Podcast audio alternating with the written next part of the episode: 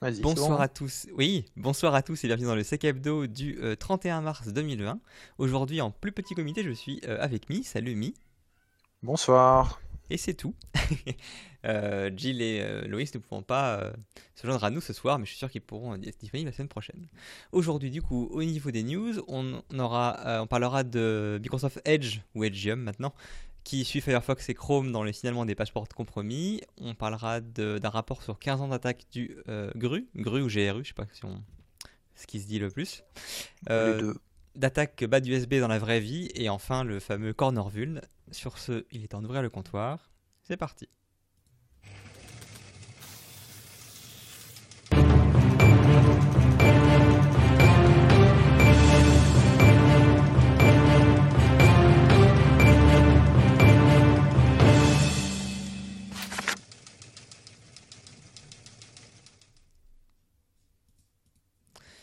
Et du coup, sans transition aucune, je commence directement avec une petite annonce qui va être relativement rapide, hein, qui est sur. Euh, alors, par Microsoft, oui et non, dans le sens où j'ai pas été fichu de trouver une news qui vient de Microsoft. J'ai trouvé que des euh, les classiques euh, agrégateurs d'actualité sécu qui en parlent, mais pas moyen de trouver une source. Donc, j'imagine que c'est une communication qui a été faite via des communicants chez Microsoft qui ont été envoyés directement sur ces différents médias au lieu de faire un post même.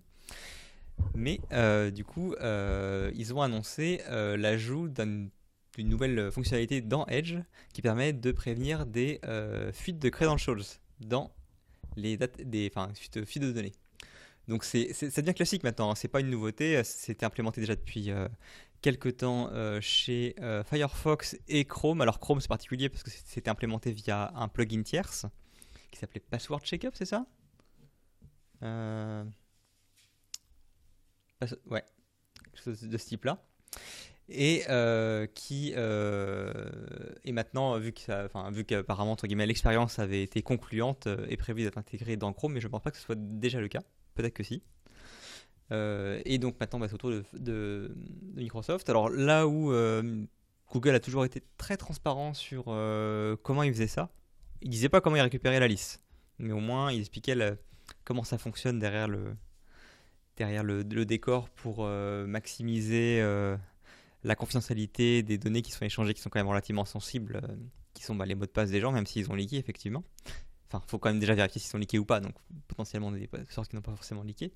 Là, on a zéro info sur le, comment c'est fait, on sait juste que ça fonctionnera de la même manière que les autres navigateurs, à savoir quand vous vous connectez sur un site avec des euh, combinaisons de mots de passe utilisateurs qui euh, ont été diffusés dans la nature.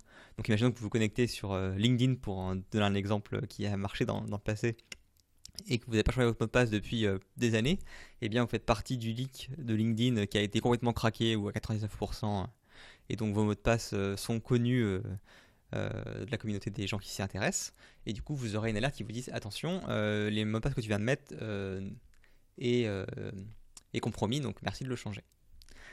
Euh, bah, maintenant qu'on a Edge qui suit la donne, on a du coup l'intégralité des, enfin, oui, tous les gros navigateurs de la place qui, euh, qui le font, qui le gèrent. C'est devenu une fonctionnalité de base. Euh, de mémoire, on a aussi une très grosse partie des gestionnaires de mots de passe qui le font. Il y a toujours cette espèce de flou entretenu sur d'où viennent ces fameux mots de passe leakés, comment c'est entretenu, comment c'est stocké, etc. Ça reste toujours un peu le secret de Polychinelle. Mais euh, disons que je pense que c'est pour euh, le bien le tout, c'est une bonne chose que ce soit euh, devenu aussi courant. Avec un peu de chance, si ce genre de systèmes deviennent très réactifs et exhaustifs, bah, ça finira par tuer dans l'œuf les attaques de credential stuffing, où justement bah, les attaquants essayent les mots de passe utilisés. Alors, je dis ça, je viens de me rendre compte que oui et non, parce que le credential stuffing, c'est utiliser des mots de passe d'un site A sur un site B, et j'imagine que euh, pour Edge, il se il se, il se fie à, au triptyque euh, domaine utilisateur mot de passe. Je ne sais pas si euh, il se, se servent uniquement du combo utilisateur mot de passe ou s'ils se servent de la combinaison des trois. si jamais c'était la combinaison des deux uniquement et pas des trois, et eh ben ça pourrait mettre un sacré frein au password stuffing. Et c'est tout pour moi. Tu peux prendre la main, Minikou, sur le rapport du cru? Eh bah oui. Euh, du coup, on va parler du rapport euh, qui euh, concerne 15 ans d'activité du GRU, qui a été édité par Booz Allen Hamilton. Pour ceux qui ne connaissent pas Booz Allen Hamilton ou BAH, c'est une entreprise très très connue avec des liens quasi, je ne vais pas dire consanguins, mais très très intriqué avec le renseignement américain et les départements, les forces de l'ordre, etc. C'est, on va dire, la plus grosse agence. Si c'est pas la plus grosse, c'est la deuxième agence qui travaille avec le département américain au niveau de l'intelligence, NSA, NRO et compagnie. Et ils ont sorti un rapport sur 15 ans d'activité qui vaut quand même son petit pesant de cacahuètes, 84 pages. Et surtout, plus euh, pas une analyse en fait technique euh, avec euh, les, indicateurs, qu'est-ce qui va être intéressant à chercher pour tel logiciel, etc. Mais plus une analyse qu'on va dire de, situation, de, géopolitique, de, liens, de cause à effet, de, recherche d'origine de, l'attaque, qu'est-ce qui l'a déclenché. Et au début du PDF, donc qui fait 84 pages, une analyse de la loi, de la doctrine militaire russe et comment ils approchent le conflit de nos jours. De, ce que je vois, c'est encore un rapport où il faut payer avec ses données personnelles. non. Ah bah pour le télécharger.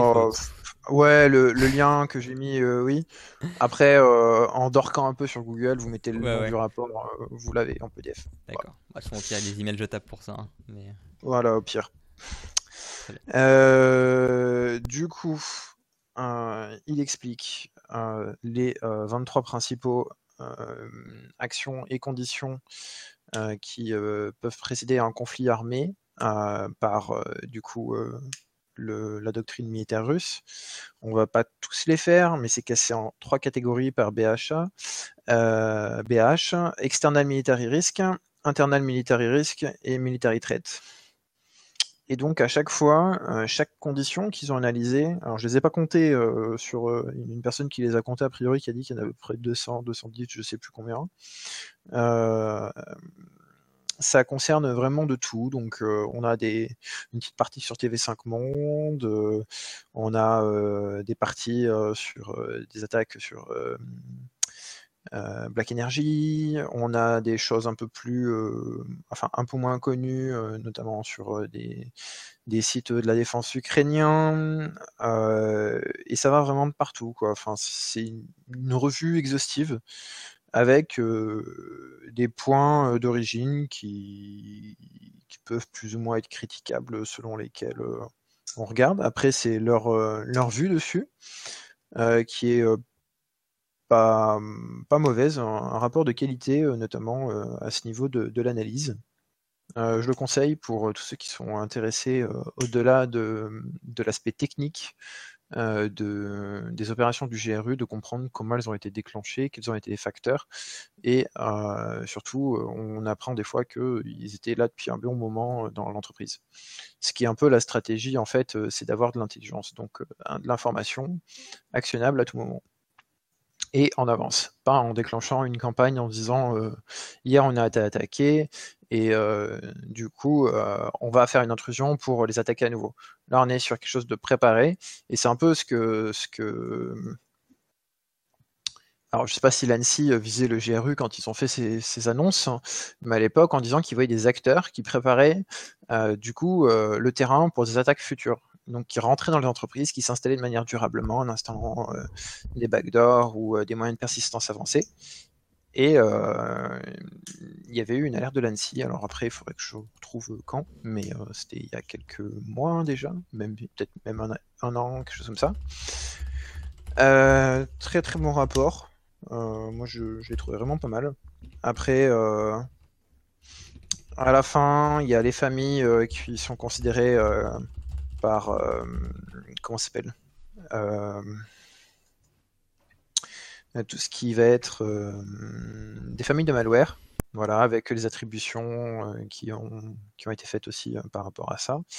Il y a une page qui est plutôt pas mal aussi, hein, qui donne pas mal de contexte, et sur l'Ukraine, donc c'est la page 20 22, 23, 23, c'est ça, avec du coup les types d'attaques qui ont été faites. Et aussi les dates qui correspondent. Et en fait, cette, cette, cette chronologie-là, je ne sais pas si c'est une chronologie, mais cette correspondance entre la date et l'attaque, et des choses qui sont pas forcément faciles à trouver de notre côté. par exemple, les, les prêts ukrainiens qui ont dans le secteur pétrolifère et dans le secteur gazier, je les avais pas sur cela. J'en avais d'autres sur Kazakhstan ou autre, mais en tout cas sur ça, je ne savais pas. Et ça correspond à chaque fois à la date anniversaire de l'attaque. Des choses comme ça. Et à chaque fois, l'analyse, elle est vraiment détaillée. Hein, donc on est sur entre une demi-page par attaque environ. Et c'est vraiment pas mal, avec plein d'exemples, plein de liens. C'est vraiment très bon, très bon document à garder, je pense, en référence. Et, à lire au coin du feu, c'est ça Les 84 pages mmh À lire au coin du feu, tranquillement. voilà, c'est ça, à, lire au coin du feu.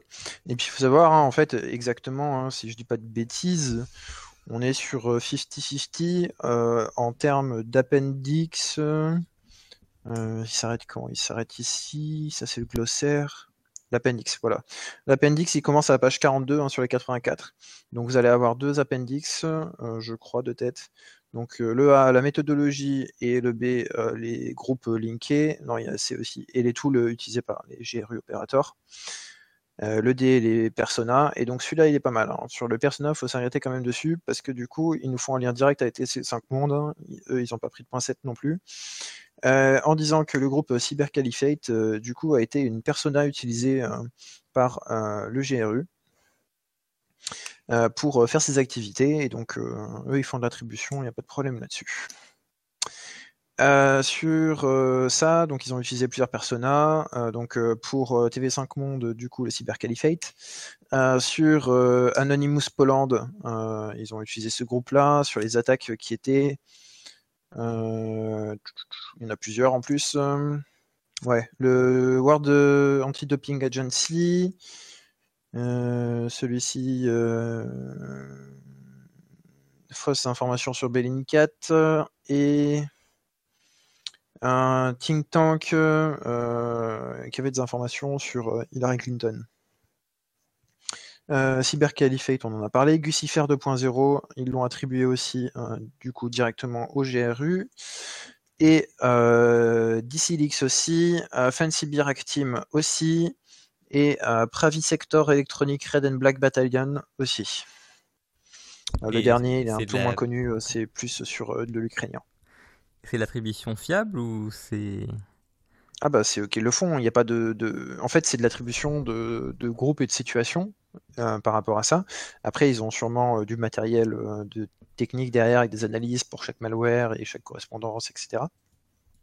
Mais c'est pas le but de ce rapport.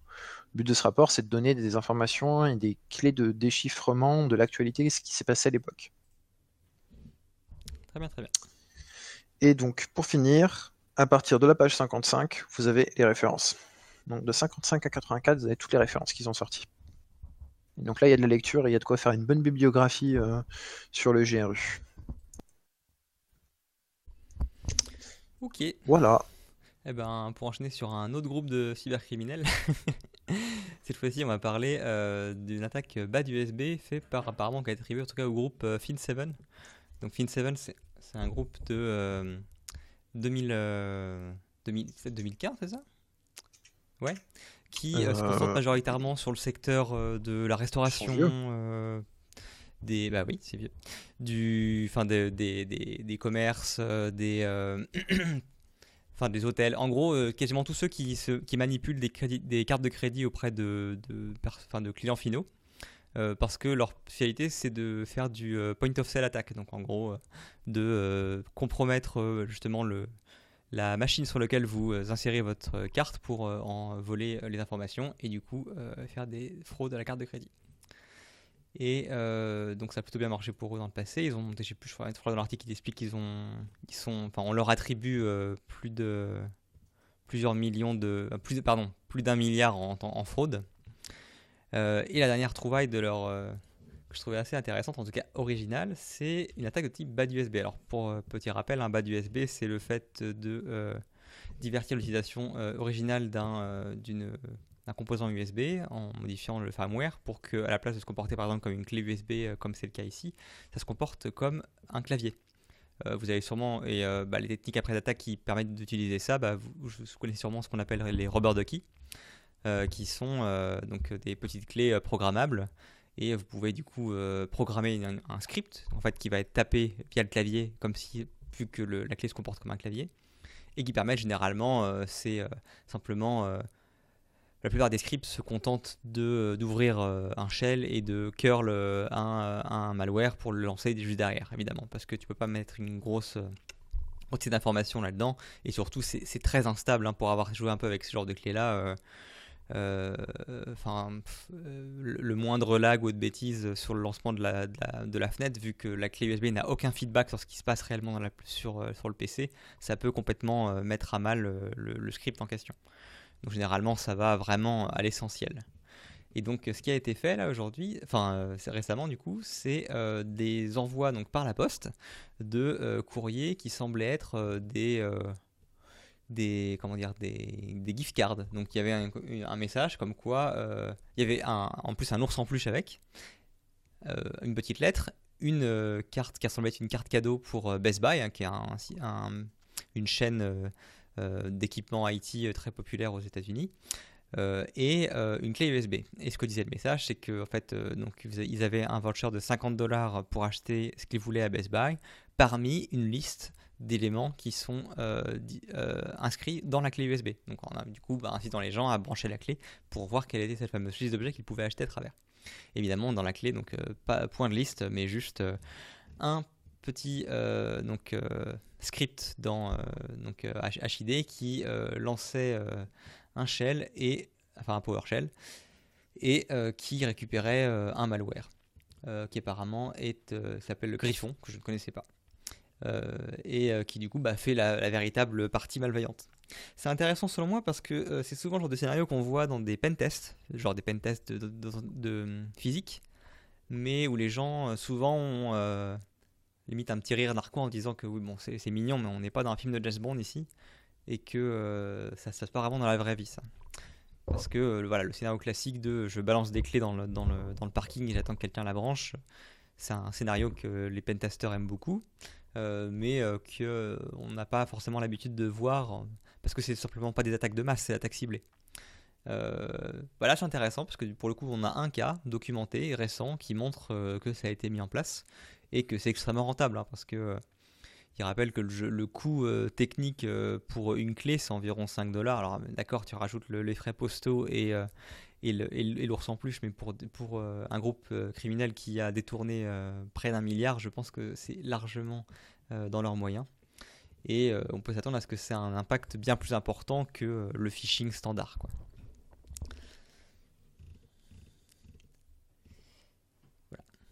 Euh, je suis d'accord. Euh, pour ajouter rapidement euh, deux, trois choses, le FBI a fait un appel à témoins pour savoir si d'autres personnes avaient reçu ce type de clé ou ce type d'attaque. donc, à mon avis, ils cherchent d'autres entreprises qui ne seraient pas forcément déclarées dans un premier temps. Euh, dans un second temps, bah, euh, c'est euh, la même politique pour tout le monde. Hein. Du coup, c'est de bien former vos collaborateurs, parce que mettre en place des sécurités, ça peut être intéressant, mais bloquer les clés USB, je connais pas beaucoup d'organisations qui le font. sur la partie du coup de ce que vous pouvez faire, donc sensibilisation des utilisateurs, et puis surtout bah, faire des tests et euh, bah, ça participe à la sensibilisation. Une fois qu'ils se sont fait avoir, euh, c'est quelque chose qui reste assez euh, généralement. Bah, surtout, dis-moi si je me trompe, mais en, l'occurrence, ici, pour ce genre d'attaque, bloquer les clés USB ne, va pas te sauver parce que justement, ça se comporte comme un moi, clavier. J'ai pas lu toute la news là-dessus, mais si je me trompe pas, c'était de l'HID. Après, je préfère parler pour les clients en général. Effectivement, l'HID, vous pouvez bloquer l'USB, ça ne servira à rien, je crois, si je ne me trompe pas, parce que ça va montrer un périphérique clavier. Exactement. Et du coup, servira absolument à rien sur ça. Euh, après, j'avais vu moi de, de, fonctionnel pour ce genre de, protection et c'est franchement contraignant, c'est d'avoir une whitelist des HID autorisés et qui contiennent en gros les, les, les, les, HID que vous avez dans votre entreprise. Donc ça va être bah, votre clavier euh, euh, sur, votre, sur, votre, bureau. quoi. Bah, vous imaginez un peu la contrainte d'essayer de maintenir une liste pareille, les gens qui veulent des claviers ergonomiques, etc., comment s'accommoder de ça, et surtout du fait que généralement les claviers en entreprise sont relativement standards, je pense que ça doit être relativement simple pour un attaquant de se renseigner et de euh, se faire passer pour un HID whitelisté. Je, je doute qu'il y ait de la signature euh, électronique vérifiable sur ce genre de, choses. Peut-être qu'après je rate quelque chose, mais je, pense que voilà, ça me semble relativement faible comme contrôle. Quoi. Je pense que la sensibilisation dans ce cas est la meilleure des protections. Voilà. Et puis bah, après, hein, c'est détecter des postes compromis, donc euh, avoir des, des solutions et puis euh, après c'est la réponse, hein, savoir isoler rapidement les, cas. Mais bon, c'est l'intrusion, la première partie qui va être la plus compliquée. Oui. Surtout que voilà, euh, enfin, évidemment si vous avez des protections euh, sur ZonePoint, il y a des chances, c'est possible que la partie malware, donc la charge virale, le griffon se fasse bloquer. Mais ce qui est sûr, c'est toute la partie au démarrage, elle, passera comme une lettre à la poste. Hein. Il y a des chances. Bah, parce que d'un point de vue du, de votre antivirus ou euh, que je ne sais quel euh, équipement intelligent, euh, vous faites rien de, mal. Vous, vous, avez lancé un shell et vous tapez des trucs, sur, des, enfin, des touches sur votre clavier pour entrer une ligne de commande. Quoi. Après, une autre technique, c'est simplement de ne pas laisser PowerShell accessible. Mais bon, en l'occurrence, ici, un simple CMD aurait marché tout aussi bien. Donc, ça je pense qu'ils sont connus pour avoir fait beaucoup plus direct hein, par le passé, hein, appeler directement l'utilisateur les, contacter. Euh, donc, euh, oui. Là, ça me choque pas tellement qu'ils aient fait ça.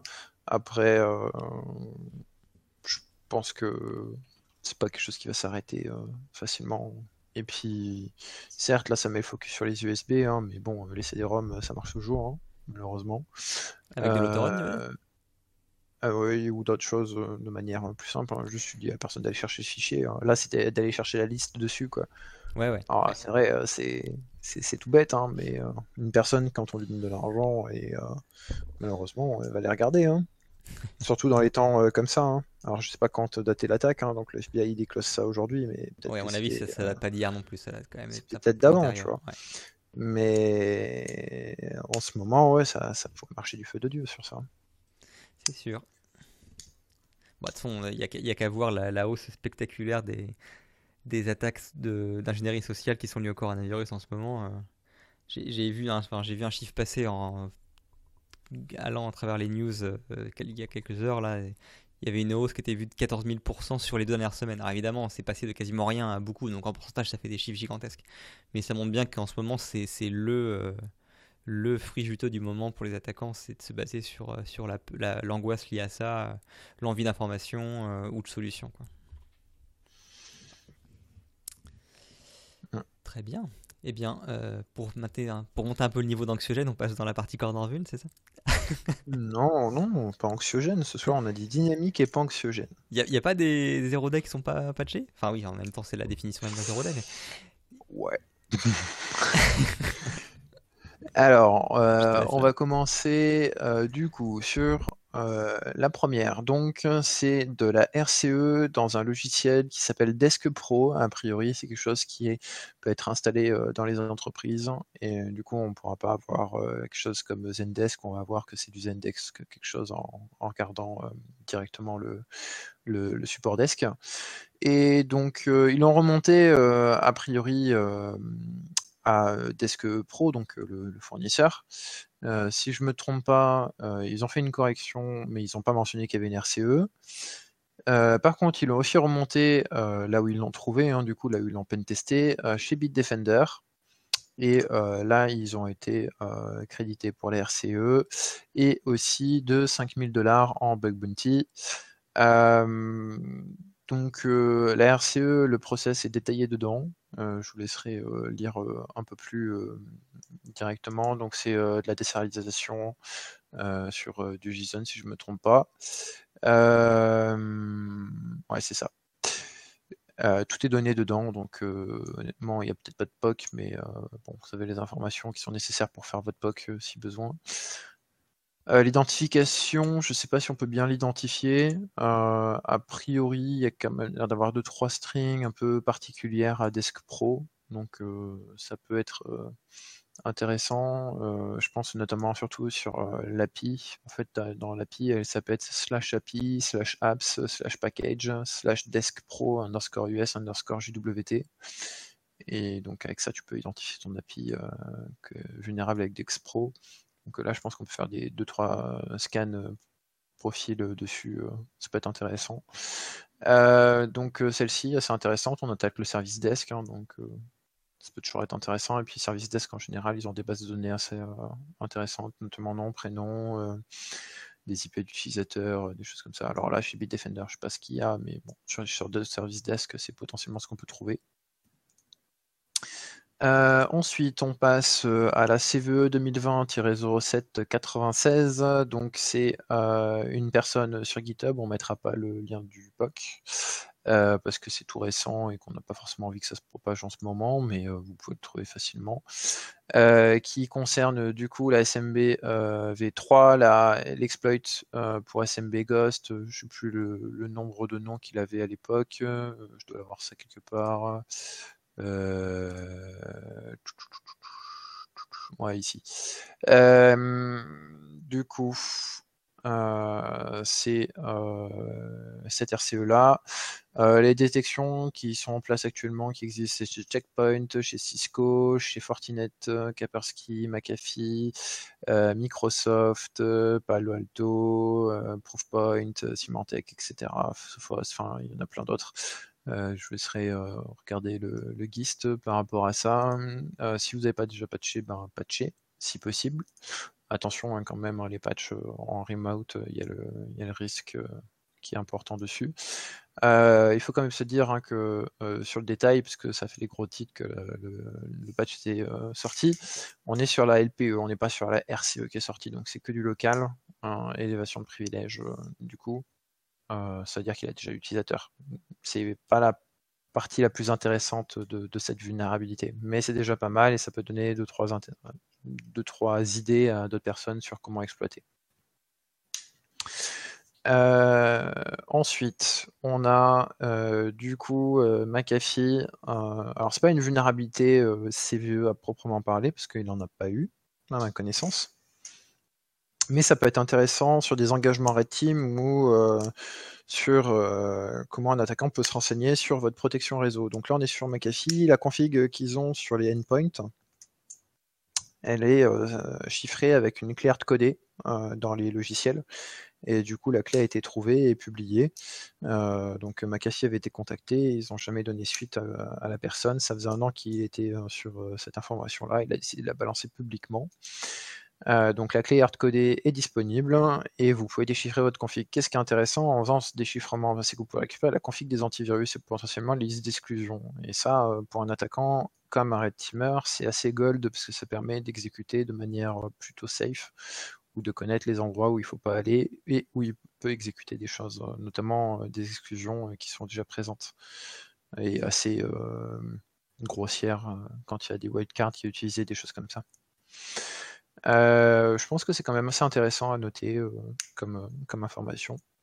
Et McAfee a pris en compte l'information suite à la remontée sur Twitter, mais il n'y a pas plus d'informations à ma connaissance. Euh, ensuite, on passe à la CVE dont on vous a parlé il y a quelques épisodes. Je ne me rappelle plus combien d'épisodes, il faudrait regarder sur le CKEPDO, qui concernait euh, CDPoint. Euh, donc, c'est la vulnérabilité sur le Cisco Discovery Protocol qui a sorti. Enfin, les vulnérabilités, il y en a je sais plus combien, 5 je crois de tête, euh, qui ont été sortis euh, par euh, Armis. Et donc là, on a une analyse, mais en fait, l'analyse vous détaille de step by step le POC, qui est chez Seabug. alors, je me rappelle plus, je crois que c'est 404 quelque chose derrière le groupe. il faudrait retrouver. L'analyse est en anglais, mais globalement, leur site, la plupart du temps, est en chinois. Ouais, c'est ça, KNOSEC 404. Qui a analysé le bug et qui vous donne un step by step de comment exploiter les routes, enfin les routes causes de cette vulnérabilité avec de la reproduction sur GNS3. donc là, on est sur la CVE 2020-3119. voilà. Pour la suite, on passe du coup chez PRTG. ça date d'aujourd'hui, à ma connaissance. Du coup, c'est PRTG Network Monitor de 19.2.50 à PRTG 20.1.56 qui permet d'avoir une RCE euh, non authentifiée, donc une préhote, euh, sur euh, une requête post forgée dans la fonction de contact. On vous laissera lire les advisories. ce qui est important de noter, c'est qu'il y en a quand même pas mal des PRTG sur Internet et euh, qu'on rappelle que c'est un vecteur euh, utilisé euh, pour dissémination de ransomware, les outils de monitoring et de supervision. Bah, surtout qu'il y en a encore plus maintenant depuis que les boîtes ont dû faire du. Sur ça, j'ai pas, pas constaté. J'ai pas constaté, enfin moi j'ai des stats d'avant de PRTG, maintenant c'est pas c'est pas dramatique quoi. Enfin ça ça se monte pas. Enfin c'est pas c'est pas criant sur PRTG on, va parler de, choses criantes juste après. Euh, du coup, euh, il est où le lien? Il est là. Et donc, euh, hop, on est sur une augmentation selon Reposify de 127% des RDP exposés suite à l'augmentation, euh, enfin pas l'obligation, le, confinement et euh, l'urgence de déployer des systèmes sur Internet qui soient euh, accessibles depuis Internet. Et par rapport à ça, ben, RDP, ils ont constaté du coup chez Reposify 127% d'augmentation. Donc c'est très significant et surtout c'est très intéressant pour les attaquants. sur les RDP, il y en a pas mal. Ouais, évidemment, il n'y a pas que du négatif, hein. il y a aussi, significatif du trafic VPN. Hein, je veux dire, mais toutes les boîtes ne font pas les choses correctement, on va dire. Voilà. Mais euh, bon, sur celle-ci, euh, le RDP, attention, hein, et puis euh, surtout un, un, comment dire, un, un asset assez critique en général parce que vous êtes vite connecté au domaine et vous pouvez vite monter quoi. Donc sur ça, s'il vous plaît, n'exposez pas vos RDP si ce n'est pas nécessaire sur Internet. Et donc les principales vulnérabilités sur RDP, bien sûr, elles sont présentes hein, sur la plupart des, des systèmes exposés. Ensuite, nous avons les CVE dont on vous a parlé la semaine dernière, si je ne me trompe pas, Dretec. Je crois que je vous en ai parlé la semaine dernière. Si ce n'est pas le cas, je mettrai deux trois liens en dessous. Euh, et donc, on a la euh, Preot Remote Route RCE qui est sortie. Euh, du coup sur ces vulnérabilités et donc ça n'a pas loupé on a commencé à avoir des botnets qui l'ont intégré très très rapidement mais là c'est public donc tous les botnets vont l'intégrer je sais pas dans les 5-6 jours qui vont arriver je pense parce que c'est une, une vulne très intéressante pour eux et c'est très très utilisé dans certains pays en France on n'en a pas tellement euh, à ma connaissance, euh, sur les scans qu'on a vus. Sur euh, la partie du coup même cache, a priori une personne aurait balancé une RCE dans les issues GitHub sans le faire exprès. Tout le monde n'est pas encore d'accord sur. Quoi, la suite de son plein gré. Bah, en fait, il n'avait pas qualifié ça comme une RCE lui, mais comme ah, une remote DOS attaque. Voilà. Sauf que le vecteur, a priori, est exploitable en RCE. Euh, donc ça concerne du coup les versions Memcache 1.6 et 1.6.1. Euh, donc c'est ce qui a été euh, pour l'instant localisé, à vérifier après sur les autres Memcache, hein, bien sûr. Et ce qu'il faut savoir, les Memcache, du coup, c'est du serveur de caching et en général, ces serveurs-là, ils ont une grosse bande d'attaque, une grosse bande d'attaque, une grosse bande passante. Du coup, c'est génial pour les personnes qui veulent faire du DDoS ou du DOS, selon ce qu'ils ont besoin.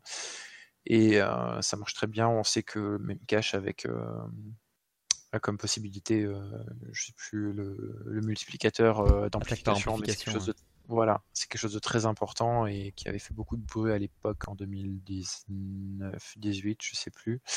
Euh, et donc là, bah, on a besoin d'utiliser euh, une attaque par amplification. On peut juste compromettre et après faire de l'amplification euh, en ayant euh, de la machine.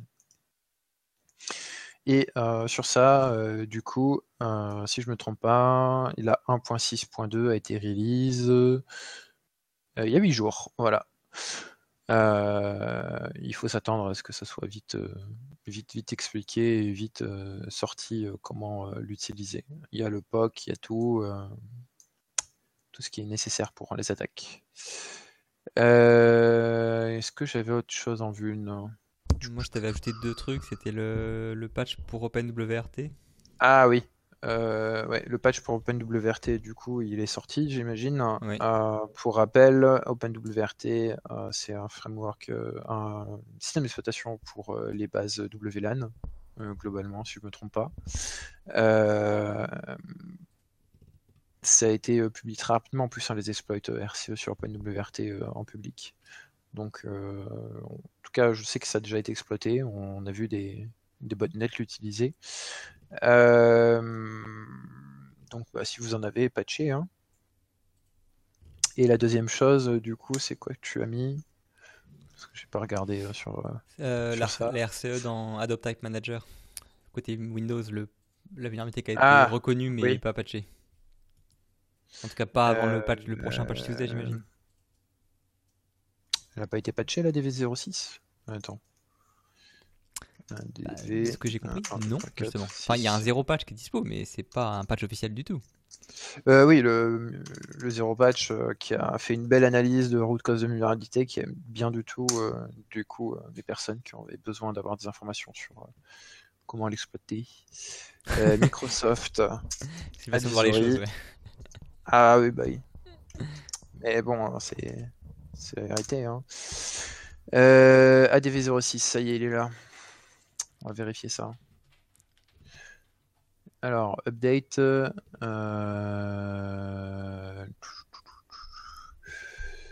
euh, non, toujours pas. Donc il va falloir attendre hein, celle-ci. Hein. Mais je pense qu'elle est pas prévue dans le prochain patch Tuesday, tout simplement. Hein.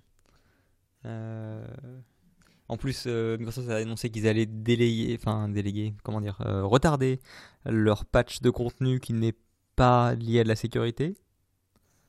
donc forcément, ça va pas impacter celui-ci mais euh, ils sont impactés comme euh, le reste euh, du monde. lien.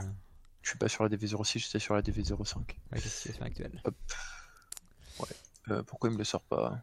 1, 2, 3. Oui, il manque un 0. C'est mieux.